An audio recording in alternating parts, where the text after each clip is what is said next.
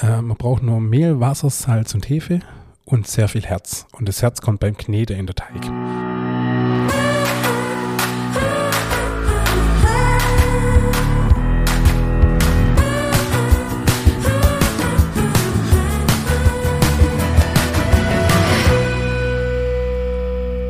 Hallo und herzlich willkommen zu einer neuen Folge unseres Podcasts Nachtschicht. Mein Name ist Ingmar Grimmer und mir gegenüber sitzt wie immer der wunderbare David Haas. Hi David.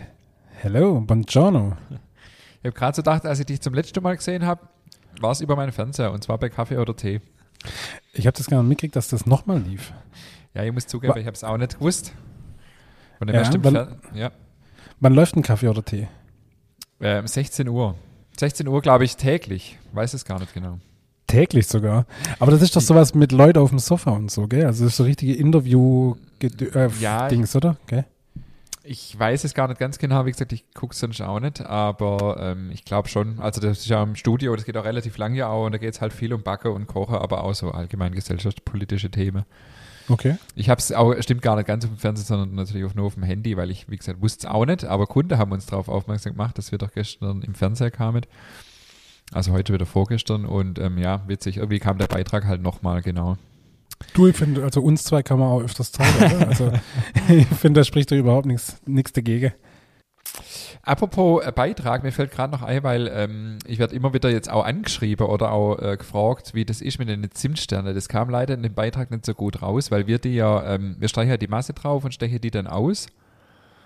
Und ähm, genau, viele machen es ja so, dass sie die Ste Sterne vorher ausstechen und die Eiweißglasur dann drauf Ja. Und da werde ich jetzt immer gefragt, ja, was, was passiert mit dem Rest? Schmeißt du den etwa weg? Äh, nein, machen wir natürlich nicht. Äh, würde man niemals tun, vor allem schon aus Eigennutz nicht, weil das mega teure Zutaten sind, sondern wir tun praktisch den Rest zusammen machen und dann wieder Mandeln drunter wirken, ein bisschen Zimt und dann nochmal ausrollen, weil die Masse besteht ja aus nichts anderem aus Mandeln, Zucker, Zimt und Eiweiß und wenn halt dann Mhm. Eiweiß mehr drin ist, weil ähm, durch die Glasur quasi, die ja dann von den Abschnitte äh, zu viel drin ist sozusagen, dann tun wir halt nochmal Mandel drunter schaffen und das geht wunderbar. Das heißt, ihr gleicht quasi mit Mandeln den, den, den Eischnee aus und dann passt es eigentlich wieder. Genau, also es ist noch ein bisschen Marzipan da drin bei uns jetzt, aber ich meine, ja, das ist jetzt nicht äh, so, ähm, also wenn man da, das funktioniert, genau, da ist dann halt quasi bei der zweiten Charge ein bisschen weniger Marzipan drin, aber das ist ja im minimalen Bereich und das, genau, also das nur so an dieser Stelle, weil das jetzt echt viel gefragt wird und das kam leider da im Fernseher auch nicht so gut raus. Okay, ja, aber klingt doch gut. Also top. Ich fand es generell, also ich muss nochmal sagen, war ein guter Beitrag und ich finde es toll, dass er nochmal verwendet. Von dem her, wir sind bekannt aus Funk und Fernsehen quasi. hey, was macht euer Ding, was macht euer Parkplatz-Game? Ich habe vorher gesehen auf deinem Ding, dass du jetzt bei deinem Nachbar parken darfst oder eure Kunden dürfen beim Nachbar parken. Ja, genau. Genau, also mega, muss echt äh, meinen Hut ziehen für unsere Nachbarn. Und zwar ist das äh, das Café Wolf in Untermünkheim, die äh, geschlossen haben und wahrscheinlich auch nicht mehr aufmachen werdet. Ähm, ja, weil es da einen Trauerfall in der Familie gab. Und ähm, genau, und ich habe dann überlegt, hey komm, ich gehe darüber und frage, ob ich die Parkplätze haben kann. Und die Frau Wolf war super äh, kooperativ. Genau, die wohnt noch da und das Café wird aber nicht mehr betrieben. Okay. Und ähm, ja, das fand ich echt eine mega Geste. Und ähm, das ist Gemeinde, es sind Gemeindeparkplätze. Also die Familie Wolf hat, hatte die Gemeinde, äh, hatte die Parkplätze von der Gemeinde gemietet, so rum. Und jetzt können Ah. wir die für unsere Kunden nutzen. Das ist echt richtig cool. Also das heißt, man kann jetzt auf der linken Seite auf unsere ja, bestehende Kundenparkplätze parken und ein bisschen weiter oben auf der rechten Seite vorm Café Wolf. Wir machen jetzt demnach, demnächst noch Beschilderung hin. Ich wollte gerade sagen, das wird auch schwierig, das ein bisschen zu kommunizieren, oder? Ich meine, klar, jetzt Podcast und Instagram, aber trotzdem muss das ja erstmal in die Leute Köpfe reinbringen, oder? So dass man- Richtig. Ja, Das okay, wird- aber das wenn wird das auch schildern dürft, super, ja. Cool. Die, genau, ja, aber dann habt ihr wenigstens eine Möglichkeit, weißt du? Also ist das super. Ja. Also wir haben jetzt festgestellt, dass wenn halt so Wetter ist wie heute, so nasskalt, regnerisch, dann ist es noch blöder, weil dann ähm, lau laufen die Leute noch äh, ungerner ähm, irgendwie 10, 15, 20, 50 Meter. Klar. we- wie Gut, das nächste wäre halt jetzt dann, bra- müsst ihr halt nur eine Unterführung bauen. Aber das ist ja, Tu- Tunnel. Aber es ist auf der einen Seite ganz cool, weil wenn du von unten kommst, hattest du seither ja kaum die Möglichkeit, irgendwo zu Ja, parken, ja, klar. außer an der Ortsmitte, was ja gar nicht äh, ja, zu uns gehört. Und so hast du jetzt die Möglichkeit, Mhm. auf der rechten Seite zu parken. Vielleicht bringt es Mhm. was, ja. Weil es, mir merke es natürlich schon, dass, dass weniger Kunde jetzt gerade kommen und das ist natürlich ja, irgendwo in der Zeit jetzt ein bisschen schade, wo eh so viel nicht so Ja, einfach ja. ist. Aber ja, schauen wir mal. Genau, cool. Ähm, Apropos, ich war kürzlich auch bei dir und du hast mir zwei Mandelcroissants mitgebracht. Äh, endlich, endlich kam ich in den Genuss. Ich muss ja dazu sagen, ähm, du hattest ja dich angekündigt und ich habe dann extra für dich ein Mandelcroissant äh, geschwind welche gemacht, weil du mir schon so lange in die Ohren legst, dass du Mandelcroissant probieren willst. Ja, Äh, ja ich hoffen, bin richtig stolz auf dich, weil du hast es selber aus dem Ofen geholt. Ja, hallo, ohne, ohne Verbrennung vor allem. Gell? Ich, hatte so ein De ich hatte so ein Déjà-vu, als ich in den Ofen reingefasst habe und dann kamen haben alle meine Verbrennungen, die ich am Unterarm jemals mir in meiner Bäckerkarriere zuzog, haben, an- haben alle Stellen haben angefangen, sich zu melden. Achtung, Achtung. Aber Gott sei Dank komplett schmerzfrei äh, aus dem Ofen raus. Ja, ich bin auch sehr stolz auf mich, ja. Ja, und hast du, äh, hast es probiert oder hast du es noch warm probiert? Hast du es auf der Fahrt probiert? Erzähl. Nee, ich habe sie, ich hab sie mit ins Studio genommen, dann konnte sie schön auskühlen und dann habe ich sie schön durch vier geteilt. Dann habe ich sie hier im Studio quasi zur Mandelcroissant-Verkostung äh, verteilt. Und? Wie war das Feedback? Geht so. Nee, Spaß. Nee. Nee, überragend. Also wirklich, wirklich überragend. Also wirklich ein richtig, richtig tolles äh, Produkt. Äh, und vor allem, was mich so fasziniert ist, wie du sagst, das ist ja eigentlich quasi ein, ein Restprodukt quasi eigentlich. Aber du machst halt aus dem, aus dem übrig gebliebenen Croissant mit denen Mittel halt was wahnsinnig Tolles. Also es war echt sehr, sehr lecker. Und das war auch die einstimmige Meinung hier drin. Also jeder fand es wirklich sehr, Okay. sehr lecker. Ja, das ist das Coole, weil, ähm, ja, das, das, ja, wie soll ich sagen, es gibt einem fast dann auch schon wieder ein bisschen was, dass man es hinkriegt, sozusagen hier ähm, Food Waste zu minimieren und übrig bliebene Croissants, die ja noch einwandfrei sind, so zu voll, veredeln. voll. Und, äh, aber du hast ja immer so ein bisschen Bedenken auch gehabt, weil du ja eigentlich kein Marzipan magst. Ja, allerdings kam es mir, wo ich das gegessen habe, kam ich drauf, dass es ja, dass es das andere Marzipan ist quasi. Weißt du, was ich meine? Ich meine, das, das, das alte Oma-Marzipan, das, was ähm, mit Bitterschokolade überzogen ist, der ganz weiße. So das Praline und der Schokolademarzipan, das finde ich jetzt nicht so geil. Aber Ja. in der Form fand es dann schon wiederum geil. Das stimmt, ich weiß, was glaube, was du meinst. Zum Beispiel in Rittersport, ähm, da ist die, da ist die Marzipanmasse innen irgendwie so anders, gell? Ja, genau, genau, genau, das meine ich, ja, genau. Aber ich genau. weiß gar nicht warum. Ich war auch da in Lübeck, wo ich mal in Lübeck war, war ich in dem eine ganz bekannte Haus, ich weiß gar nicht, wie heißt denn das? Hm, Weißt du, was ich nicht. mein? Nee. Ah, da gibt es ein ganz bekanntes Marzipanhaus und wenn du da reingehst, ähm, da hast du auch das Gefühl, du bist auf einem Rockkonzert, weil das so eng ist da drin, weil die Leute sich da reinströmen. Und genau das meine ich, weißt du, das, das, das knallweiße Marzipan in der dunklen Schokolade drin, das ist jetzt nicht so meins. Das ist nicht meins. Aber das in der Croissant, das fand ich ganz, ganz geil. Wobei ich dazu sagen muss, es ist ja gar kein Marzipan, also es sind ja, es ist ja Mandelgrieß, also gemahlene, äh, geschälte, gemahlene Mandeln mit Zucker, Butter ähm, und Ei. Also es ist ähnlich wie Marzipan und es schmeckt natürlich auch so ähnlich, aber äh, es ist eigentlich kein Marzipan. Ja, aber Marzipan ist halt schon auch was Spe Spezielles, würde ich sagen. Also das, also ja, spaltet die Gesellschaft, würde ich sagen. Wie vieles andere auch fällt mir ein, ich habe gestern äh, mit einer Kundin telefoniert, das ist so ein ähnliches Thema, Zitronade und Orangenschale im Stoller, das, gibt, das spaltet auch die Gesellschaft. Ja. Wie ja, geht's ich dir find- da damit? Also ich bin da tatsächlich sehr neutral. Ich brauche es jetzt auch nicht unbedingt, aber ich habe auch jetzt keinen Schmerz damit. Aber ich kann mir natürlich vorstellen, dass das halt schon auch sehr speziell ist. Ja, das ist halt, ähm, da gibt's halt wie bei alle, bei, bei fast alle Lebensmittel gibt's halt gute und nicht so gute Qualitäten. Und der Killer ist ja dieses giftgrüne äh, Zitronat, so was man, also was meine Mutter zumindest früher verbacken hat, was man halt so im Supermarkt kaufen kann. Aber auch da gibt's wahrscheinlich unterschiedliche Qualitäten. Ähm, aber das, was ich auch so kenne, so dieses, dieses, ja, Backzitronat halt, das in diese kleine Schälchen da mit, mit so Deckel, so, äh, mit so einer Folie zum Abziehen oben. Und dann so Gummikonsistenz. Aber es gibt halt auch richtig leckeres ähm, Orangenschad und Zitronat. Das habe ich der Kundin dann auch versucht zu erklären. Und ähm, ja, genau. Viele, viele fragen dann, ja, ist es irgendwie äh, bei euch ganz klein oder ist es klein gehäckselt oder so? Ähm, weil es viele äh, tatsächlich diese Konsistenz auch nicht mögen, was sie total nachvollziehen kann. Ja, das kann ich auch voll nachvollziehen. Die Konsistenz ist, glaube ich, das Schlimmere von allem. Also von allem einfach. Ich glaube, die Konsistenz ist wirklich. Aber was ist denn das überhaupt genau? Kannst du das erklären un- ungefähr? Mm, Also ich weiß es auch nicht so hundertprozentig. Ähm, also wie es gemacht wird, weiß ich nicht hundertprozentig. Es ist im Prinzip kandierte Orangenschale, beziehungsweise Zitronenschale, aber nicht von der Zitrone-Orange, die man so kennt, sondern das sind spezielle. Also bei der Orange sind es ähm, Pomeranzen oder Bitterorangen.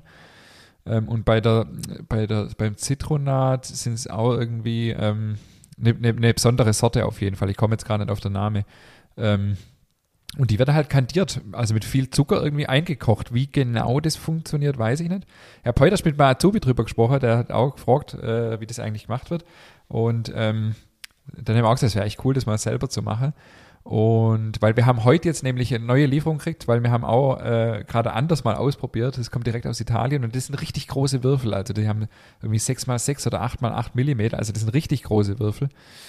Aber das ist richtig lecker, das kannst du nicht. Und das ist auch nicht so gummiartig, weißt du, das ist eher so, ja, wie man sich kandierte Früchte halt eigentlich vorstellt. Okay, ja. Und dann ist es echt lecker.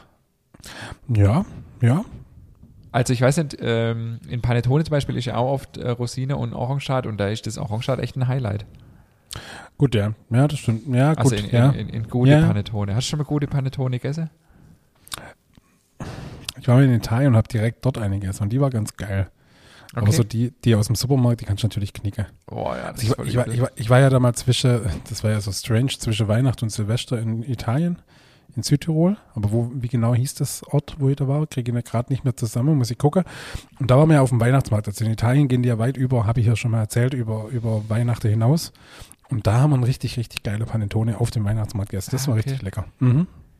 Also unser Italiener hier im Ort, der meint das ja auch mal ganz gut, aber der tut mir, der schenkt mir vor Weihnachten dann auch immer ähm, so Panettone im Karton, weißt du. Das, oh, die Konsistenz geht sogar noch, aber der Geschmack, so das, äh, weißt du, es sind so viele Aromen und künstliche und boah, das ist richtig übel. Ja, ja, ich weiß, was du meinst, ja. ja. Aber, ja.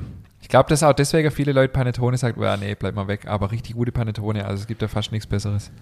Ja, eine richtig gut gemachte ist natürlich überragend, klar, keine Frage, aber die meisten Leute können halt nur die aus dem, aus dem, äh, aus dem Supermarkt, die aufgestapelt ist wie ein Christbaum aus dem Karton. Also Ja, ist genau. klar, dass das natürlich jetzt ein geil ist, klar, da müssen wir nicht drüber reden. Das ist wie bei Stolle auch. Ja. Da gibt es halt auch oft so, ja, diese, Du, die Leute halt kennen, die, die, Ja. die, die günstige und die, ähm, ja, was die günstige, die, was er halt so landläufig im Supermarkt kaufen kann und die sind Ja. oft so überwürzt und schmecken so künstlich. Ich hatte mal, ich hatte mal was mit einer, einer, einer große blaue Versicherung zu tun, die unter anderem ein Stadion in München äh, Namensgeber ist, ja. Signale Ähm, Duna. Richtig, genau die. und die hatte zu Weihnachten, das muss ich echt sagen, ich glaube, das war ein Grund, warum ich gewechselt habe, hatte die immer so kleine 120 Gramm Stolle äh, mit, ihrem, mit ihrem Name-Branding und das hat dann jeder Vertreter gekriegt und hat die verteilt, ja. Und das war ja wirklich mit Abstand das widerlichste, was du, was du einem ehemaligen Bäcker äh, vorbeibringen kannst und, und das dann vermeintlich auch noch gut zu meinen. Also ich hoffe, dass es bei denen jetzt mittlerweile besser geworden ist.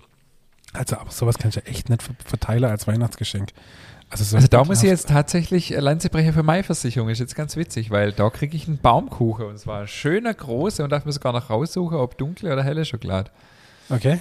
Ja, gut. Aus, ja. einer, aus einer Konditorei hier vor Ort. Also da würde ich mir mal überlegen, ob du nicht wechselst. Ey, ich bin ja schon lange nicht dort. Ich bin ganz woanders. Und was, ist, Ja. was kriegst du jetzt zu Weihnachten? Äh, ein fetter Bonus. ja, da hat man mehr davon. Aber ein guter. Baumkuchen ist vielleicht auch was Leckeres. Ja, Baumkuchen, ja, ja, tatsächlich. Aber der ist ja. oft aus so trocken. Ja. Ja, stimmt. Ich habe kürzlich haben wir einen gegessen und zwar, wo war das? Lass mich kurz zusammen. Wir haben beim Dens Biomarkt einkaufen. Wer ist da jetzt drin? Ähm, also da ist der gleiche Bäcker drin, der zu unserer Zeit auch schon drin war. Also in Michelfeld hier. Ja, genau. Ja, genau, da war früher auch schon zwei Lieferanten und es gibt für uns di direkt quasi keinen Ersatz und der, der Bäcker, der halt vorher auch schon mit dorthin geliefert hat, ist ein großer Biobäcker aus dem Stuttgarter Raum. Okay, weil von dem haben wir nämlich so einen so einen Baumkuchen und das war mein letzter Baumkuchen, den ich gegessen habe. Der war okay. Mhm. Ähm, ja, nö, also war, war okay. Ja, doch, ja. Ja, War, war auch ein bisschen trocken, aber ja gut, das ist ein Baumkuchen halt. Nee, Baumkuchen kann auch richtig saftig sein. Okay. Ja, also ich habe äh, ich hab echt schon mal, ähm, also der, den ich da immer kriege, der ist ganz gut. Und ich habe schon mal von einem japanischen Bäckermeister-Kollege, mit dem ich zusammen in Herrenberg geschafft habe, dem seine Frau hat Konditormeister gemacht zu der Zeit und die hat mal einen Baumkuchen vorbeigebracht. Also das war, wow, das war mega. Äh, Kosaku, wie hieß er? Kosaku, ja. Kosaku, Grüße gehen raus. Ja, genau, Ich, Kosaku. ich kenne ich kenn ihn von deiner Hochzeit. Ah, ja, das, stimmt, saßen genau. wir, das saßen wir zusammen am Tisch, da haben wir uns nämlich gut unterhalten. Und ich folge ihm auch noch auf äh, Facebook und so. Ja, Der hat inzwischen eine Bäckerei in Japan. ja genau, genau. Ja. Verrückt. Oh, da möchte ich auch mal hin. Ich will mal nach Japan. Können wir das nicht irgendwie machen? Gibt's draußen Ja, äh, wie wär's mit dem Tokio-Marathon? Ja, gerne, gerne. Bin ich dabei. Und äh, gibt es da draußen irgendwo ein Ding, ein, ein, ein, ein Hörer, der uns sponsern will, Ingmar und ich in Japan? Oh ja. Wir können auch so eine Filmreihe drüber machen. Ich will unbedingt mal, weil ich habe ja jetzt auch zwei Mitarbeiter, eine Mitarbeiterin, ein Mitarbeiter schon, die ähm, aus Japan waren und ähm, beide zwei inzwischen noch in Deutschland sind, aber vielleicht irgendwann ergibt sich's mal.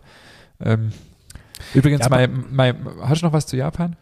Mich, mich ja, fasziniert Japan irgendwie auf eine ganz komische Art und Weise. Ich weiß nicht warum, aber irgendwie habe ich so eine Faszination für das Land. Das wollte ich noch sagen. Relativ wenig damit befasst. Und ich wollte sagen, meine Überleitung zum New York, äh, zum New York, zum, äh, zum Tokio-Marathon hast du nicht genutzt. Ich wollte noch nicht drauf eingehen. Ich habe gedacht, das überlasse ich dir das Feld. Das ist, das, du bist, du bist der, der Running-König hier drin. Ja, pff, ja, gut, von uns zwei vielleicht.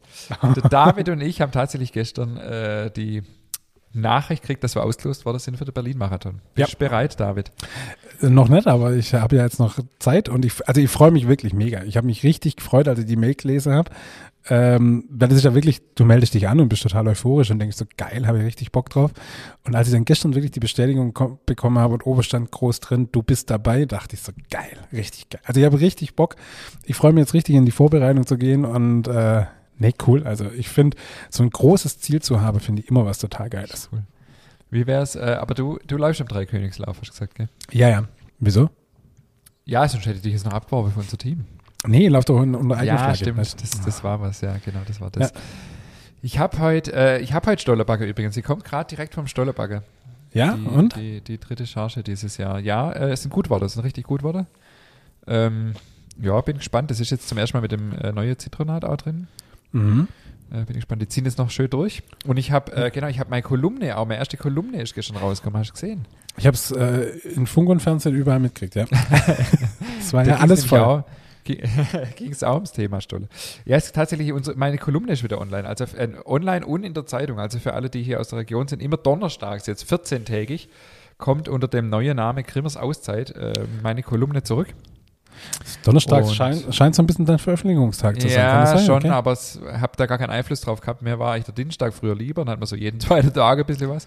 Ja. Äh, nee, alles gut. Immer donnerstags. Und anders ist diesmal im Vergleich zu der Kolumne, die ich ja schon mal gestartet hatte Anfang des Jahres, die dann von der Zeitung eingestellt wurde, ähm, dass es jedes Mal ein Gewinnspiel gibt. Man kann, Mhm. also wenn man online sich da reinklickt, ähm, dann am Gewinnspiel teilnehmen kann für unseren Online-Shop Gutscheine gewinnen. Und man kann zweimal im Jahr äh, gibt es dann eine größere Verlosung, das erste Mal dann Ende Dezember schon, ähm, für einen Genussabend, für äh, quasi für die H exklusiv für die HT-Leser, die an dem Gewinnspiel dann da gewinnen. Hoppla, okay. Stark. Also lohnt sich, SWP Plus, ich mache hier mal ein bisschen Werbung jetzt. Mhm. Ähm, da muss also ist halt hinter einer Paywall, man muss da halt was ein bisschen dafür zahlen. Ja, gut. Ja, wie, wie alles heute. Genau. Nix gibt's. Nix gibt's mehr umsonst. Nix. Geil. So, cool, ich habe äh, mich. Ich hab zwei Feedbacks dabei. Sollen wir Ja, hau- direkt Hau, durchstarten? hau raus, ja. Einmal von der Katharina, vielen Dank an dieser Stelle. Ähm, und zwar die Katharina freut sich sehr, immer wieder neue Rezepte auszuprobieren und hört unseren Podcast auch wahnsinnig gern. Und ähm, hat eine Anregung. Und das freut mich ja immer, wenn auch gern mal konstruktive Anregungen kommen. Und zwar lese ich es mal vor. Ähm, also ich fände es gut, wenn du irgendwann neben der Angabe der Teigtemperatur auch noch zusätzlich die Wassertemperatur angibst. Sie schreibt, sie weiß zwar, dass es von vielen Faktoren abhängt und so weiter, aber sie wird's, es wird ihr sehr helfen, wenn man so einen ungefähren Hinweis wie kalt, lauwarm, sehr warm und ähm, fragt noch, was passiert denn, wenn ein Teig es statt 26 nur 20 Grad hat, ob sie den dann einfach länger gehen lassen muss und dann ist quasi das Ergebnis gleich. Und ich habe ja da auch schon geantwortet, aber das fragt sich vielleicht ein, der ein oder andere auch, warum steht denn nicht so ungefähr dran, wie das Wasser sein muss? Und ähm, das geht schlicht und ergreifend gar nicht, weil, ähm, also als Beispiel, bei uns in der Bäckerei das Dinkelvollkornbrot machen wir mit einem Brühstück und das Brühstück steht im Sommer komplett über Nacht im Kühlraum und wir schütten den Teig morgens ähm, mit dem kalten Brühstück mit 5 Grad.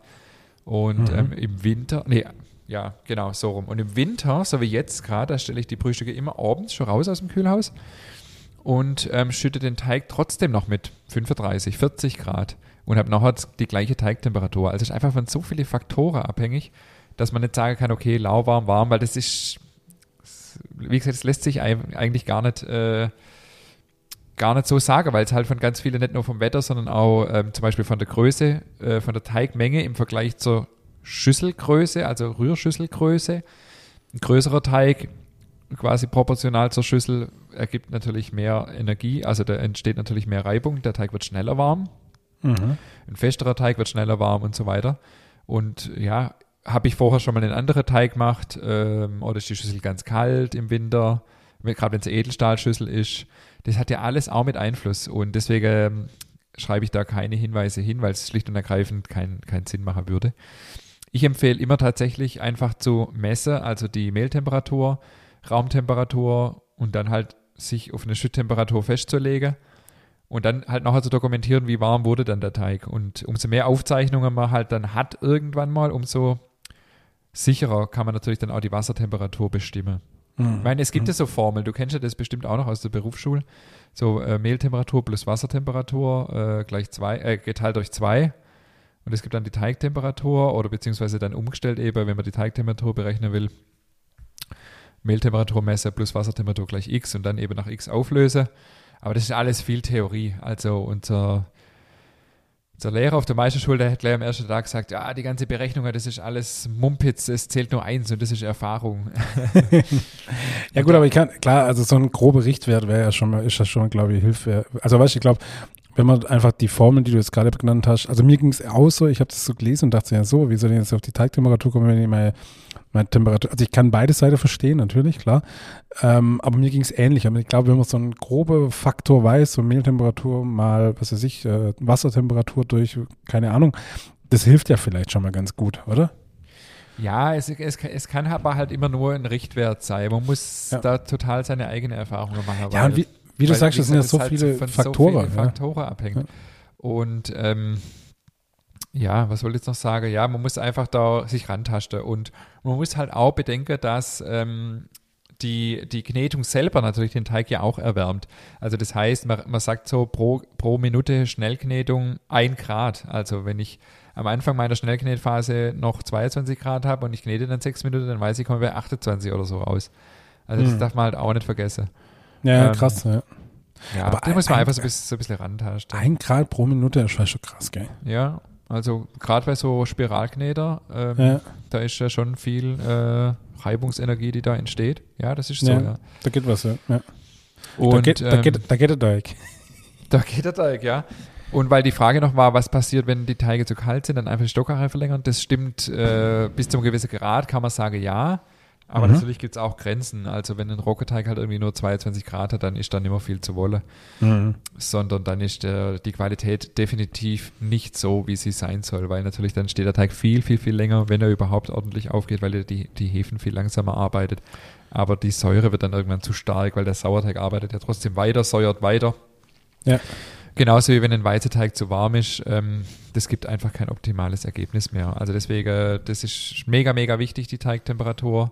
Ich stelle das auch immer und immer wieder fest und versuche meine Jungs in der Backstube da immer äh, zu sensibilisieren dafür, dass es total wichtig ist, die Teigtemperatur immer wieder im Griff zu haben. Weil die Gefahr ist, wenn man es jeden Tag macht, dann hat man zwar eine gewisse Routine, aber man, man gewöhnt sich irgendwann ab, wirklich jeden Teig zu messen, weil klar, wenn es gestern draußen 10 Grad gehabt habt und ihr habt die und die Temperatur geschüttet, dann passt es heute auch noch. Aber manchmal ändert sich halt die Bedingungen so ein bisschen schleichend und man kriegt es gar nicht so mit. Deswegen immer, immer messen. Äh, ich habe immer als Teigmacher Teigthermometer in der Hosentasche. Ähm, genau. Und steck, steck immer mal wieder einfach hier und da auch einfach zur Kontrolle auch das mhm. Thermometer in die Teige und das ist echt mega wichtig. Das heißt, du würdest sagen, das ist ein riesiges Thema, oder? Oh ja, das, das hast du richtig gut zusammengefasst, ja. ja würde ich Absolut, sagen, ja. also Teigtemperatur. Okay. Da wird mir in viele Bäckereien viel zu wenig noch drauf geachtet. Okay, cool. Was ich so mitkriege. Mhm. Ja, dann habe ich noch eins. Also vielen Dank, Katharina, für diese Anregung, aber ich denke, es kam rüber, was ich dazu sagen wollte. Dann haben wir ein Feedback von der ähm, Katar auch Katharina, witzig, eine mit C, eine mit K. Ist mir gar nicht aufgefallen beim ja bei der Witzig. Vorbereitung. Ja, die Katharina hat auch ganz viele, äh, ein ganz, ganz langes Mail geschrieben. Vielen Dank an dieser Stelle, auch an alle andere, die uns nach wie vor immer so viel schreiben. Dieses Feedback haben wir äh, letztes Mal schon mal kurz angerissen, also ich, äh, das sind diese Cloud-Eggs ähm, vorgeschlagen. Hast du das mal ausprobiert? Nee. Nee, noch nicht. Ähm, nee. Das äh, haben wir ja letztes Mal schon kurz vorgelesen und auch diese, äh, dieser Verweis auf diese Pizzaschule in Bad Wimpfen, wo man unbedingt noch hin müsste, von Umberto. Mhm. Genau, und sie hat eben noch ganz viel andere Sachen geschrieben. Sie hat einen neuen Tipp für ein Begrüßungsritual, das veröffentlichen wir hier mal noch nicht. Und sie empfiehlt auch äh, Themen zum Beispiel für die, äh, für die zukünftige Folge. Zum Beispiel sind nachhaltige, regionale und qualitativ hochwertige Lebensmittel ausschließlich Menschen mit besserem Verdienst vorbehalten. Wie kann Menschen mit geringem Einkommen der Zugang erleichtert werden? Spannendes Thema, mhm, auf jeden Fall. Absolut. Also das, ähm, ja, da gibt es bestimmt viel, was man darüber diskutiere und philosophiere kann. Oder auch spannendes Thema, das spannende Themavorschlag Transparenz im Bäckerhandwerk aus Kundensicht als Gespräch mit mehreren Kunden oder als Umfrage. Das wäre mal ein spannendes Thema. Weil Das da- wäre richtig boah. cool, ja. ja. Also ich glaube, dass da, äh, ja, schreibt noch weiter bezüglich, welcher Punkte wünschen sich Kunden mehr Transparenz im Bäckerhandwerk, beziehungsweise durch welche Aussagen haben sie sich schon einmal getäuscht gefühlt. Mhm. Es gibt mittlerweile sicherlich einige Bäckereien, die in puncto Transparenz mit gutem Beispiel vorangehen. Für alle anderen wäre eine solche Folge eine gute Anregung. Ja, so könnte man sagen. Spannend, ja. Und Dresdner Christstollen oder regionale Unterschiede bei Christstollen. Auch interessant, ja. Spannend ist ja, der Dresdner Christstollen ist ja geschützt, also äh, Gebiets, wie sagt man da, Gebietsschutz, also muss irgendwie in, innen, Regionsschutz, um, ja. Ja. innen um Dresden hergestellt sein, aber es gibt keine fachliche Vorgabe, also Ach, der darf, der darf äh, Ich habe immer gedacht, dass ich auf den Inhalt bezogen. nee, dort tatsächlich nicht. Okay, das heißt, wenn ich ihn hier anrühre und dann meinen Teig nach Dresden fahre, ihn da back, dann darf ein Dresdner Stollen, ne? Ich habe keine Ahnung, was vom Produktionsprozess wo stattfinden muss, aber es ist wahrscheinlich wie so oft, es ist halt dehnbar, sage ich mal, aber ja. Ja, Okay. Ähm, Ähm, ich muss dich mal kurz berichtigen. Unten steht beste Grüße aus der Stollenhauptstadt Dresden, Isabel. Also nicht, dass mir jetzt gerade die- das Feedback unter falschem Namen vorleset. ah, Moment mal, Moment mal. Ja, ja, nicht, dass wir hier irgendwie verrutscht Moment. sind. Wo steht denn bei dir Isabel? Da ihr euch scheinbar auch für ausführliche Feedback freut, habe ich jetzt kein schlechtes Gewissen Ah, ja, Länge Entschuldigung, ja, genau, ich Ja? habe da zwei Feedbacks zusammengeschoben, sorry. Ja, ich will jetzt nur nicht, dass man hier der, der ja, falsche, richtig, also richtig. falsche, oh, Entschuldigung, ja. Also Grüße gehen raus, Isabel. Ja, Danke. genau.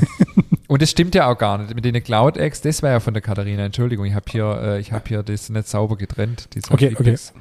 Genau, also hier Isabel, genau. Also vielen Dank. Ja, genau, das, dann, dann ist die Mail auch nicht mehr ganz so lang, aber trotzdem noch sehr lang. ähm, genau, und dann haben wir nochmal, ja, ich habe drei dabei heute. Ähm, dann eben nochmal von der Katharina, die ähm, auch Vorschläge zu Thema hat. Genau, deswegen bin ich da durcheinander gekommen. Zum, zum Beispiel Themavorschlag Dips und Aufstriche. Oh ja, oh, ein sehr tolles Thema, ja. Bist du so ein Aufstrich-Fan? Nicht unbedingt, aber ich, also ich finde es geil, ja, aber ich bin jetzt nicht so, dass ich sage, ich hocke mir da jetzt hin mit einer Schale Gemüse und, und hau die in mich rein. Also das jetzt nicht, aber ich finde, Aufstriche sind schon was Geiles, ja. Ja, schauen wir mal. Ja, gucken wir mal, Wäre ja. vielleicht, wär vielleicht ein Thema wert. Ähm, was wollte ich noch sagen? Ja, David, was haben wir heute? Äh, was haben wir heute als Thema? Aber mein Lieblingsthema, ich bin schon ganz heiß drauf, echt, du, du erzählst und erzählst und erzählst und lässt mich, lässt mich nicht erzählen. Nein, Also, ich lass dich. Bühne frei, David. Buongiorno, heute ist Pizzatime, endlich. Lange angekündigt, es ist soweit. Und ich habe mir tatsächlich gestern die Mühe gemacht, mir eine Folge von Mr. Wissen to Go anzugucken auf YouTube. Und da gibt es nämlich eine Folge über die Pizza. Und da habe ich mir mal die komplette Geschichte der Pizza, nämlich im äh, Stop-and-Go-Modus quasi abgeschrieben. Also ich habe immer laufen lassen, mittippt. Also ich kam mir vor wie ein Schüler im Diktat. Äh, und das würde ich heute mal zum Besten geben. Bist du bereit? Ich bin bereit und überrascht, David, dass du so gut vorbereitet bist. ja, du, für das Thema habe ich gedacht, da gebe ich mir extra mal Mühe, ja? Schieß Ah, los. jetzt pass Bin auf. gespannt. So, jetzt pass auf. Die Pizza. Wie bei vielen guten Erfindungen gibt es nicht diese eine Erfindung, wo ein Bäcker gesagt hat, hey komm, ich gehe jetzt mal in den Backstube und tüftel hier rum und mache was Geiles, sondern die Pizza erstreckt sich über mehrere Epochen. Also das ist schon ein sehr, sehr langes äh, Produkt, das uns schon sehr lange beschäftigt. Und zwar bereits bei den Etruskern backten, die backten ein, äh, rustig, äh, ein rundes, flaches Brot und belegten es danach mit irgendwas. Und das ist im heutigen Italien, das war weit, weit, weit. Ähm, 800 bis 350 vor Christus war das nämlich schon. Und wer war das? Die Etrusker, ein antikes Volk äh, aus Italien. Die quasi die Okay. Ur, die, die Uritaliener quasi. Okay. So, dann aber bald kamen schon andere Hochkulturen auf die Idee und die Soldaten der Perser backten zwischen den Kämpfen auf ihren Schildern flache, äh, flaches Brot. Also die haben quasi ihr, ihr, ihr Kampfschild als, ähm, als Backstein benutzt quasi. Fand ich auch sehr witzig. Und die antiken Griechen gingen dann einen Schritt weiter und haben den Fladen noch vor dem Backen belegt. Clever, oder? okay. Das ist Ja. mega clever, ja. Und da die Römer von den Griechen einiges kopiert haben, kam das so quasi nach Italien. Und dann Cato der Ältere ist ein römischer Geschichtsschreiber und er erwähnte in seiner Schrift um etwa 150 vor Christus einen flachen, runden, mit Zutaten belegten Teig, der auf einem Stein gebacken wurde. Das ist die erste offizielle Erwähnung einer Pizza, also und somit quasi die Urpizza. 150 vor Christus. Also überleg mal, in was für einer Zeit das wir gerade sind, ja. Circa 100 Jahre später verfasste Marcus Gabius, also ich weiß nicht, ob ich den Namen richtig ausspreche, keine Ahnung, das erste römische Kochbuch, also krass, okay, 100 Jahre, äh, also 50 Jahre vor Christus, das erste Kochbuch. Äh, in diesem Buch kam auch ein Pizzarezept vor. Jedoch galt Pizza damals als arme Leute essen und wurde deshalb sehr wenig beachtet. Damals in dem Kochbuch waren so Sachen drin wie Pfauezunge und solche Sachen, so richtig leckere Sachen. Oh ja, Pfauezunge gibt es bei uns heute zu Mittag. Geil, oder? Also ich hatte es gestern, ich hatte es gestern nicht, der Hammer, ey. das ist richtig gut. Und dann ging es einen wahnsinnigen Schritt weiter in Pompeji. Wir erinnern uns, Pompeji, ähm, hier ähm, Vulkanausbruch, alles mit Asche, äh, Stadt weg, sowas. Pompeji, krasse Stadt im äh, Mittelalter, oder im Mittelalter, in der Antike. Fandet Forscher Hinweise drauf, dass die damals flachen Teig gebacken haben und dann auch noch belegt mit Käse. So, das war quasi so, hier, hier jetzt kommen wir der richtige Pizza schon ein bisschen näher. In Pompeji gibt es auch, in Pompeji, und das ist das Interessante, gab es damals sogar so kleine Eckkneipe. Also quasi so kleine Pizzaläde to go schon. Okay. Und äh, ja, und das ist eigentlich total interessant. So, dann hatten wir jetzt viele, viele tausend Jahre erstmal Stillstand, wo sich nicht viel weiterentwickelt hat, bis ein kleiner ein kleiner Entdecker namens Christopher Columbus sich auf den Weg nach Amerika machte. 1492 sind wir jetzt. Und was war das Geile dran? Amerika-Entdecker, okay, das eine, aber das Geile war, in Amerika gab es einfach geilere Lebensmittel wie bei uns. Es gab Mais, es gab Kartoffeln, es gab Tomate und Tomate hier, wichtig. Ähm, und quasi, und das wurde, und dieser Effekt wurde, wurde jetzt im Nachhinein als Columbus Exchange ähm, Effekt bezeichnet, dass ab dem Zeitpunkt, also 1492 quasi der weltweite Lebensmittelaustausch stattgefunden hat. Und wenn du das überlegst, so dass Kartoffeln, was eigentlich bei uns so ein Standardprodukt ist, also die deutsche Kartoffel quasi, äh, ja gar nicht aus Deutschland kommt. Also mhm. ursprünglich finde ich es total faszinierend. Also wenn man wirklich so ganz, ganz zurück ist, echt cool. Und muss man auch dazu sagen, die Kartoffel hat im Mittelalter uns Europäer ja auch ein bisschen der Arsch gerettet. Voll. So, Jetzt war es aber so, dass wir Europäer natürlich alle ein bisschen skeptisch waren bei neue Sachen und fanden die Tomate erstmal nicht so geil. Die wurde so wie, so wie, du früher. So wie ich früher, genau. Du hast früher immer Döner ohne Tomate gegessen. Richtig. Und dann, äh, weil man hat vermutet, dass die giftig ist. Und die wurde zunächst erstmal nur als Zierpflanze verwendet. Auch total krass. Aber. Ach, witzig, okay. Ja. Ich, dabei ist ja gar nicht schön. Ja, wobei, weißt du, wenn da so rote, ah, das, sieht schon, das sieht schon toll aus. Stell dir mal vor, weißt du, in meinem, in meinem, Anti in meinem mittelalterlichen Palast wieder so eine Tomate rankt. Schon was Exotisches. Also ich finde schon, hat schon was. Kopfkino. Auf jeden Fall von spanischen Kolonisten äh, findet die Tomate dann im 16. Jahrhundert den Weg nach Neapel. Neapel war damals unter spanischer Herrschaft und die haben quasi die Tomate dahin gebracht. Übrigens, kleiner Fun Fact, heute ist Italien mit 5 Millionen Tonnen der größte Exporteur von Tomaten. 5 Millionen Tonnen. Das musst du mal geben, ey. Das ist krass, ja. Das ist jede Menge viel. Auf jeden Fall haben dann die experimentierfreudigen Neapolitaner, haben sich dann mit dem Gewächs ein bisschen rumexperimentiert und haben sie tatsächlich ähm, zermanscht, auf ihre Urpizza draufgestrichen, in den Ofen geschoben und Evola, was kam raus? Eine herrlich schmeckende Pizza. Dementsprechend ist Neapel und die Neapolitaner haben die Pizza erfunden.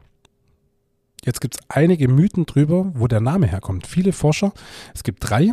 Es gibt einmal, Pizza hat altgriechische Wurzeln und stammt von Bizzo, das heißt so viel wie Bissen. Klingt mir jetzt ein bisschen weit hergeholt, ehrlich gesagt. Pizza kommt vom griechischen Fladenbrot Pita, was ich jetzt schon wieder ein bisschen logischer finde, ehrlich gesagt. Vor allem, weil die zwei Kulturen sich ja eigentlich recht ähnlich waren. Oder vom italienischen Binza, was so viel bedeutet wie stampfen oder zerstoßen. Hm. Ja. ja. Aber da klingt das, was du sagst, wahrscheinlich schon am realistischsten. Genau. Dann auch noch ein witziger Fun Fact, da die Pizza ja bei hoher Temperatur gebacken wurde, ähm, haben die Neapolitaner früher daheim ihre Pizza vorbereitet, haben sie belegt zu Hause und haben sie dann zum örtlichen Bäcker gebracht. Und der hat sie dann gebacken, weil der halt einfach einen vernünftigen Holzbackofen hatte. Und so raus entstand innerhalb kürzester Zeit ein neuer Berufszweig und zwar der des Pizzaiolo. Und somit kam Pizzeria aus dem Boden. Geil, oder? Das ist witzig, ja. Und jetzt ist noch beeindruckender, seit 1738 gibt es in Neapel die Pizzeria Porto Alba und die gilt als die allererste Pizzeria weltweit und die gibt es heute noch. Das finde ich auch total faszinierend. Was man noch dazu sagen muss, trotzdem ein geiler Erfolg ist außerhalb von Neapel fand die Pizza einfach keiner so geil und es war einfach ein arme Leute essen und vor allem die Feinschmecker fanden das sehr, naja, geht so. Ähm, eigentlich noch viel schlimmer, die italienische Küche galt damals als zu salzig, zu einfach, zu langweilig tatsächlich. Also heute italienisches Essen ist der Hit. Sogar ein Philosoph behauptete sogar, dass das viele Gemüse der Italiener mache die Italiener schlapp. Also so, so ein Ruf hatte damals Gemüse quasi.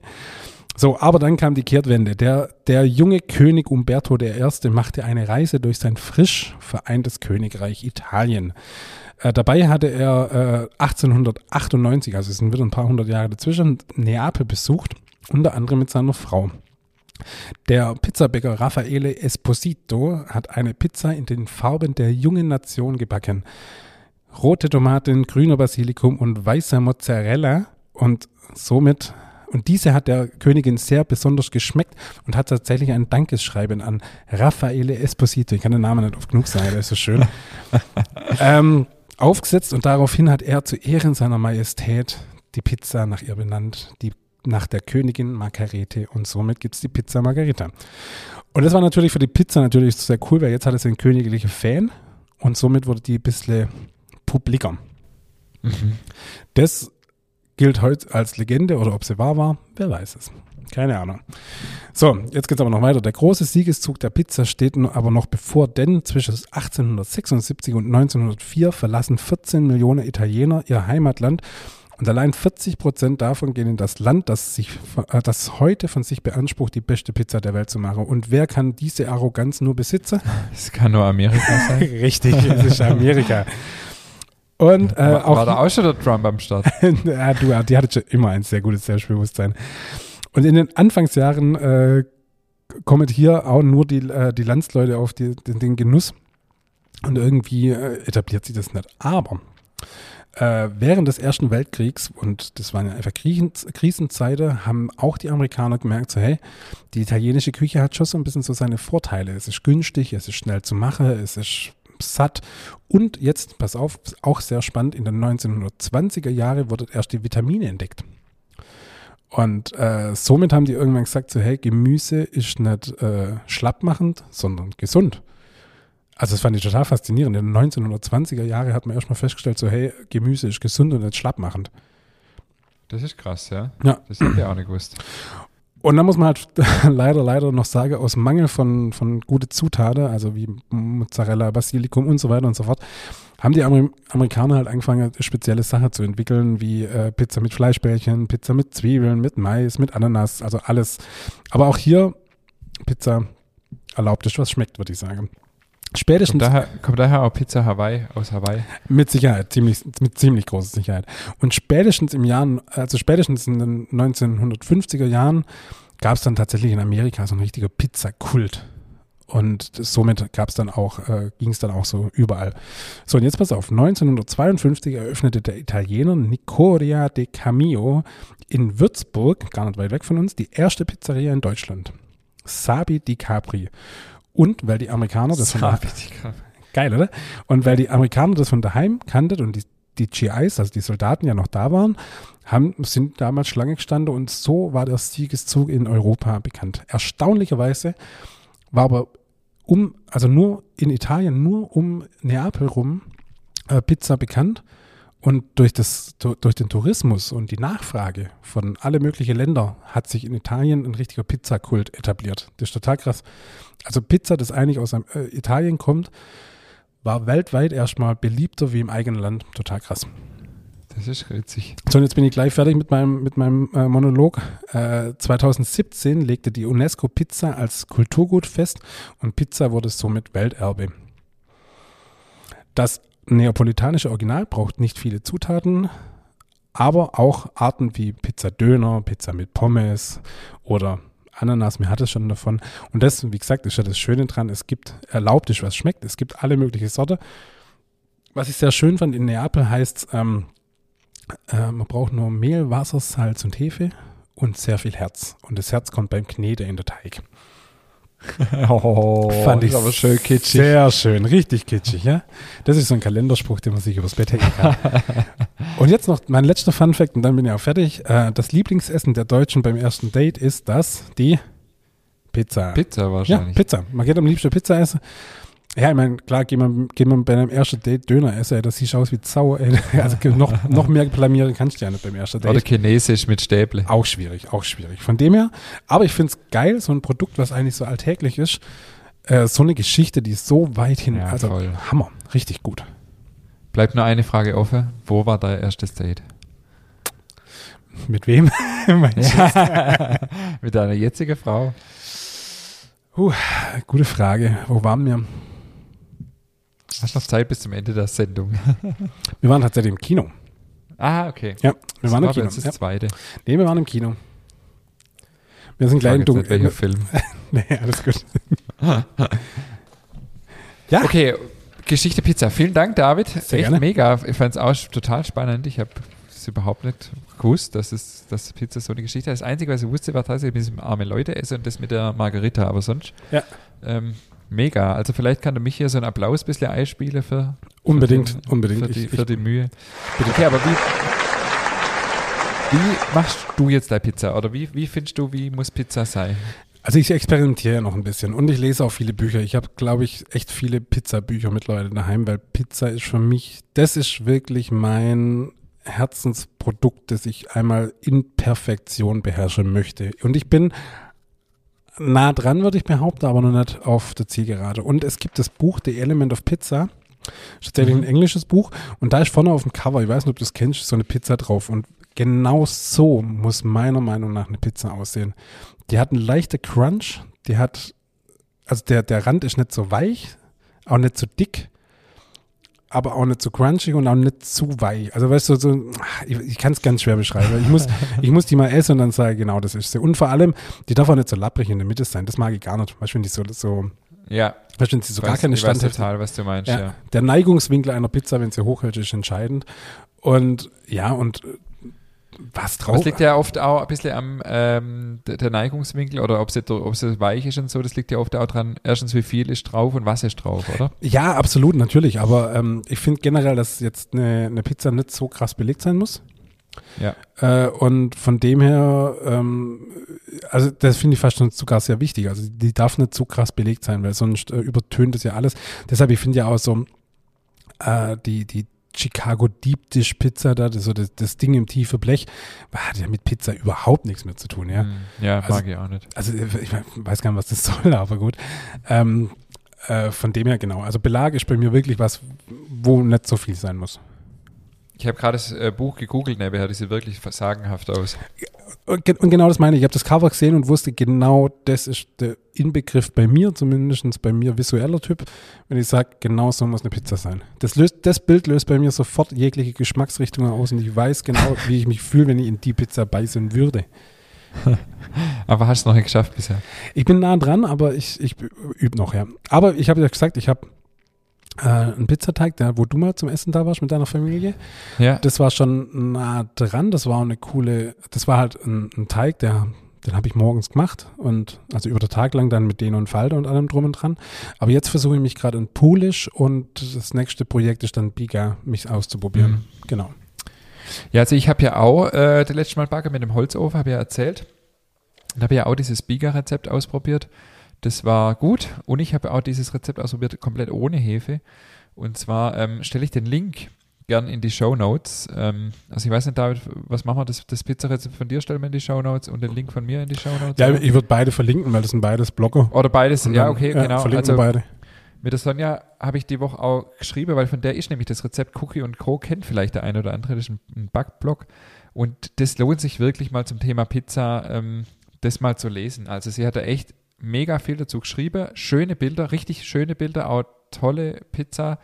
Ähm, und auch ein bisschen, auch nachher, wenn es ans Ausziehen geht, ähm, sehr genau beschrieben und auch mit Bildern. Also das lohnt sich wirklich. Und ähm, ein Rezept, wo man mit Hefe und Livitomate oder nur mit Hefe oder nur mit Livitomate machen kann, das finde ich halt cool. Und ich habe den ja nur mit, mit Matre dann gemacht und das hat echt gut funktioniert. Und was mir auch gefällt zum Beispiel, ähm, sie schreibt, also Knete und so weiter, alles klar, das stelle den Link einfach rein, ich brauche das jetzt nicht alles vorlesen. Und dann halt 12 bis 72 Stunden im Kühlschrank. Und das finde ich halt cool, weißt du, wenn du einfach eine gewisse Flexibilität auch hast und sagst, okay, ich will am Wochenende backen, aber ich kann es dann halt machen, wann es mir, wann's mir reinpasst. Und von dem her richtig, richtig cooles Rezept. Und auch ein Rezept dabei für die Tomatensauce, weil das ist auch ein Riesenthema, die Tomatensauce. Ja, voll. Hast du da schon das äh, Nonplusultra rausgefunden? Also ich habe ja ein, ein Rezept, das ich damals ganz geil fand. Mittlerweile finde ich es zu süß und da tüftle ich auch noch ein bisschen dran rum. Aber es hat halt schon was, also das, das Rezept, da wird quasi Knoblauch, wird in Öl erstmal ein bisschen erhitzt. Dann kommt ähm, richtig gute Tomate, es steht und fällt mit der Pomodoro. Äh, und die wird dann halt zerdrückt und dann ähm, Salz und äh, Zucker rein. Und dann, wenn es dann runter geht, also das dann köcheln lasse und dann, wenn es runter geht, äh, ähm, Oregano rein und das dann über Nacht noch ziehen lasse. Also das ist schon mal ganz gut, ähm, aber auch noch nicht hundertprozentig perfekt. Ich habe hier bei dem Cookie und Co. Rezept eine tolle, eine, tolle, eine tolle Idee dabei und zwar mit getrocknete Tomate. Also das wird dann nachher püriert einfach, aber da kommt getrocknete Tomate in die Soße rein. Und das ist eigentlich eine total coole Idee. Ich habe das auch probiert, das schmeckt auch richtig gut, weil getrocknete Tomate natürlich auch nochmal ein ganz anderes Aroma haben als ähm, entweder Dose-Tomate oder auch frische Tomate. Mhm. Ja. Weil das ja quasi da konzentriert ist. Also das fand ich auch super Idee. Ja, nee, also mega, klar. Die sind ja dann auch, du, so ein bisschen süßlich, weißt du, dann hast du das auch schon mit drin. Mhm. Also ja. das finde ich auch spannend. Wie, wie ist es bei dir mit dem Belag? Also, Du hast gerade gesagt, es muss nicht viel drauf, aber also ich bin, wo machst, du, wo machst du den Käse auch hin? Ja, Käse gehört immer drunter. Ja. Es ist immer Teig, Tomate, Käse und dann der Rest oben drauf. Ich weiß gar nicht, wo das herkommt, dass man das Käse drüber macht. Aber Das, das frage ich mir auch tatsächlich. Woher kommt das? Das hat wahrscheinlich irgendjemand mal angefangen und dann hat irgendjemand gemeint, das so und dann hat das nie, nie hinterfragt wahrscheinlich, gehe ich schwer davon aus. Und ja, aber nee, und du, und dann ist tatsächlich, ich finde gerade so Sachen cool wie ähm, Ricotta mit Pinienkerne oder ähm, Gorgonzola Spinat, finde ich total geil. Oder was ich auch richtig gut finde, ist ähm, Pesto auf der Pizza. Mhm. Okay. Also ich finde gerade, klar, ich, ich spreche da überhaupt nichts gegen eine gute Pizza Salami oder Pizza Schinken oder so, ja, überhaupt nichts. Aber sowas finde ich auch geil. Ja. Ja, ich habe auch, wer hattet früher als Pizza bestellt wo, von der Familie und da, da hat immer Eissorte gemacht mit, mit Sauerrahm und Spinat und Pilze. Das war auch gut. Mhm, das ist auch gut, ja. Ja, ja aber generell, ich finde bei Pizza, da gibt es ja, da, wie gesagt, was, was, was sagst denn du zu Ananas eigentlich auf der Pizza? Ja, ich mag es gar nicht. Also wir haben als früher bei uns, in der Familie gab es früher halt oft so Blechpizza zum Mittagessen und meine Geschwister sind immer so auf diese Ananas abgefahren. Aber ich habe ich es nie möge. Also ich esse es jetzt ab und zu mal, aber ich würde jetzt nie äh, mir eine bestellen oder so. Habe ich auch noch nie gemacht. Hm. Wir machen in der Bäckerei bei uns ja Donnerstag so, so ich sag mal so eine Bäckerpizza. Das ist jetzt nicht äh, so die perfekte ähm, ja, ist ein, ist ein guter Snack, ist ein cooler Snack und da haben wir so verschiedene Sorten. Da machen wir tatsächlich auch Hawaii, gäb's zu. Mhm. Und der esse ich auch ab und zu, vielleicht einmal im Vierteljahr mal ein Stück, aber ist jetzt absolut nicht mein Favorit. Also ich würde es, glaube ich, niemals beim Italiener bestellen, aber ich glaube, wenn, ähm, wenn jetzt ich auf einer Veranstaltung wäre und Ingmar Grimmers, Grimmers Backstube würde da Pizza beliefern und da wären fünf verschiedene Pizza, würde mir vielleicht danach schon noch ein Stück Hawaii holen, glaube ich. So, so. Das ist jetzt schön formuliert. Ja, nee, also ich glaube so, ich habe jetzt nichts dagegen und ich bin auch jetzt da nicht so, wo ich sage, oh, das geht überhaupt nicht. Aber ähm, ja, ich finde es okay, also von mir aus, ja. Mein Lieblingsitaliener hier im Ort, der macht manchmal, oder der hat so eine Variante mit einem Ei in der Mitte. Auch geil, ja. Das ist cool, das umrundet dann so, weißt du, Ja, so. ja. Äh, und am Schluss ist das dann der Höhepunkt, mehr oder weniger. Ja, total. Also finde ich auch richtig gut. Aber wie gesagt, wir waren damals in einem Ding, wo, wo ähm, in Berlin war ich mal in so einem richtig gehypten neapolitanischer und das war jetzt tatsächlich nicht so, weißt du, wenn der, der Rand so weich ist und so, das war nicht so meins. Da war ja tatsächlich, also da waren wir richtig aufgeregt, so dass wir da einen Tisch ergattert haben und so. Und ich war dann da und dachte, ja gut, okay, danke. das war so, naja. Okay. Ja, also wie gesagt, also da bin ich schon ein bisschen eigen. Ja. Wie machst denn du es? Vielleicht können wir noch ein paar Tipps weitergeben, weil, ähm, also wir sind ja, wir haben ja die Folge bewusst Pizza die erste genannt, weil es wird definitiv nicht die letzte Folge über Pizza sein. Ähm, weil wir sind ja selber noch so ein bisschen auf dem Weg. Aber vielleicht reden wir noch mal ein bisschen drüber, ähm, was, wie, was gibt's bei der Verarbeitung, beim Ausziehen und dann auch beim äh, in der Ofen einbringen? Hast Ja. du da noch ultimative Tipps? Ähm, also ich nutze, also du meinst beim, wenn der Teig fertig ist zum Verarbeiten, meinst du? Ja. Ähm, Genau. Also ich nutze nur Grieß, äh, also ähm, Hartweizengrieß und du es damit nur, aber nur drücke, also bloß nicht Welle, das, das macht ja alles kaputt, macht mir ja nicht. Ähm, und dementsprechend also nur mit der Hand auswähle und dann schlage die so über mein Ding, das mache ich gerade immer so über mein, mein Handballer quasi so drüber und Ja. versuche sie so schön rund zu kriegen. Aber äh, ich gebe es zu, ich träume schon davon, die irgendwann auch hochschmeißen zu können und so. Und das wäre wär schon geil. Ähm, und ich stand ja kürzlich da mit meiner Tochter da beim Pizza, Pizza, Pizzaiolo und hab dem zuguckt. Und die machen das halt schon nochmal eine ganze Spur geiler. Das sieht halt schon richtig gut aus, weißt du, dann sind die halt auch richtig schön rund und so. Und dann halt, aber auf der Schießer, also Belege, auf dem Tisch noch Belege, aber auf der Schießer, weil manche Belege ist ja auf dem Schießer, das kann ich jetzt nicht. Also ich gehe auf der Schießer und dann ein bisschen shake und dann rein in den Ofen.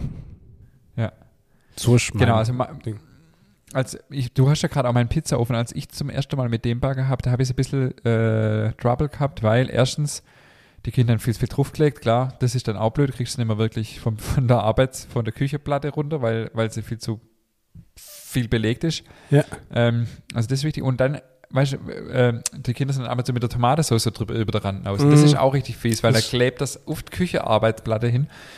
Und vor allem, was ich auch festgestellt habe, man braucht definitiv so einen Schießer mit so Rille. Hast du auch so einen? Ja, natürlich, ein Eloxierter brauchst du da. Ein Eloxierter mit Löcher Ja. drin, dass alles, das überschüssige Zeug runterfällt, ja.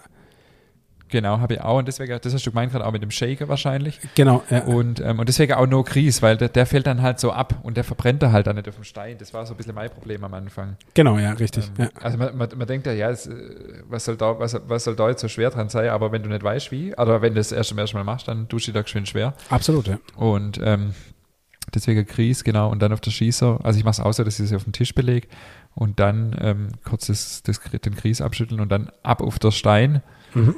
Und los geht's. Und dann halt, und wie gesagt, bei deinem Ofen, den ich gerade eben ausgeliehen habe und den ich oh, am liebsten echt behalten würde, weil er echt geil ist, äh, das ist halt echt geil, 90 Sekunden backt. Also du rein in den Ofen und du kannst quasi zugucken, wie die Pizza fertig backt. Das ist so faszinierend, das macht richtig, richtig Spaß. Ja, und das Krasse ist halt durch die extreme Hitze, ähm, da, da geht ja auch richtig ab. Also da geht ja, da voll. echt zugucken, wie der Teig aufgeht. Das ist richtig cool. Ja, und das finde ich halt so krass und das finde ich so faszinierend. Du kannst wirklich innerhalb von 90 Sekunden schön zugucken, wie die Pizza backt. Und das zeigt dir halt einfach auch, dass wirklich Temperatur bei Pizzabagger eines der wichtigsten Zutaten ist. Ja, absolut. Das ist echt wichtig. Ja, also einfach eine Ja. gute Backtemperatur ist da echt Gold wert. Wir haben, äh, wir haben ja im Vorfeld schon mal drüber gesprochen, sollen wir es ein bisschen anteasern, gell? Wir können uns, wir haben echt überlegt, ob Pizza nicht auch mal so ein Event, Event äh, wert wäre. Ja, absolut, ja. Ja, fände ich, fänd ich total so, cool. so, so, so, so Maultaschenfest, letztes Jahr dieser Pizza, nächstes Jahr wieder Maultasche. So weißt du, so schön im Wechsel. Pizza und Maultasche. Also mehr, mehr braucht die Welt doch nicht. Ich finde es super, ja, gerne. Ja, und total. gerne. ähm, ich finde es cool. das ist sowas cool. Und dann ein schöner, schöner Holzofen, weißt du so. Schöner Sonntagmittag, Ja. am besten um 16, 16 Uhr schon, damit wir wirklich dieses Mal so ein bisschen smooth einsteigen können, weißt du, nicht so, dass die Leute gleich strömen. so ja, genau, so ganz entspannt, ja, genau. Ey, und wir brauchen da so einen Holzofen. Ich, ich war doch da auf dem Ding, auf dem Sektempfang und da gab's, ähm, der hört uns doch zu. Der soll uns mal sagen, ob er uns sein, sein Holzofen ausleiht. Das war, das war so ein Waage irgendwie. Genau, ne? so ein Waage und das wäre das wär cool, ja, lass uns das machen. den Holzofen in dem Waage drin, oder was? Ja, genau. Das wäre geil. Also so ein, was, was ist das so? Wie muss man sich das vorstellen? Wie so ein, wie so ein, Wie so ein Anhänger. Oder? Ja, genau, sowas in die Ja, Richtung. Ja, okay. genau, genau. Aber nicht so Foodtruck-mäßig. Nee, nee, nee, nee, nee, so, so anhängermäßig. Und der, äh, der Ding ist, der Ofen ist hinter auf, auf der Pritsche drauf. Obwohl es ein Foodtruck da wäre, das wäre schon. Ah, hör auf, ey, wir, verfangen, wir verfangen uns schon wieder. Oh Mann, hey, man, ey, man könnte so viel machen. Ja, ey. aber du, äh, lass, uns, lass uns die Idee aber nächstes weiterverfolgen. Pizza-Event und wenn das gut ankommt, dann denk mal über einen Foodtruck noch. Das machen wir auf jeden Fall. ist, das, ist das ein Wort? Auf jeden Fall, natürlich. Jetzt verfangen wir uns schon wieder in einer Idee, aus der wir nicht rauskommen, okay? Weiß zwar nicht, Geil. wann wir das noch machen sollen, aber Ja. du am Wochenende gehen wir ja beide Du, richtig.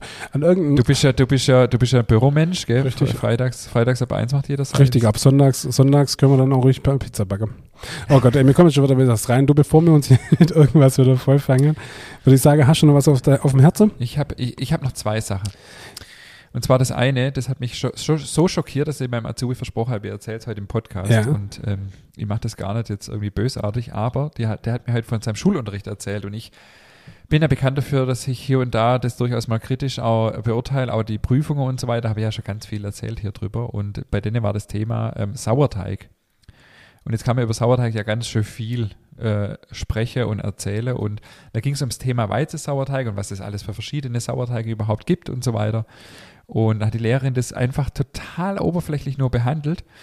Und als dann unsere andere Azubine gefragt hat, was ist denn eigentlich mit Livito Matre, dann hat die Lehrerin gesagt, ja, das gibt's auch, aber darüber müsst ihr nichts wissen. krass. Okay, wow. Ey, ist doch, ist Ja. doch krass, oder? Das ist echt krass. das hat ja. mich so ja. schockiert, wo ich denke, ey, Ja. Oh, Das ist echt wenn krass, echt ja. Azubis, die Lust haben und die Ja, ja. Äh, wahrscheinlich teilweise echt fit sind, was das Thema Sauerteig angeht und ähm, die kriegen halt in der Schule dann so eine Aussage hingeknallt, fand ich echt, oh, Das ist richtig hat mich bitter, so ja. angenervt. Ja, zu Recht. Ist echt schade, da wird Ja. so viel, geht so viel verloren. Das ist das eine. Und das zweite ähm, ist sehr erfreulich im Bereich Ausbildung. Und zwar gehe ich jetzt nachher in anderthalb Stunden, äh, fahre ich nach Heilbronn zu einer Ehrungsfeier von unserer Auszubildenden im Verkauf, die ähm, der dritte Platz gemacht hat beim Landesentscheid Ah. für die, also die beste Azubis dafür dann immer zum Ja, Landesentscheid. cool. Und da hat die der dritte Platz gemacht, da gehen wir heute Abend hin und Festredner ist Sebastian Deubel. Ach, cool. Super. Ja. Er sagt viele Grüße auf jeden Fall. Ja, auf jeden Fall, bin ich mal gespannt. Mega, schön. Cool. Ja, das ist so das, was, was machst du heute noch? Du machst jetzt Feierabend, oder wie? Äh, Freitagmittags? Ich habe jetzt noch einen Termin, aber dann mache ich Feierabend, ja. Okay. Ah ja, gut, immerhin. In diesem Sinne, Ja. bis nächste Woche. Bis nächste Woche.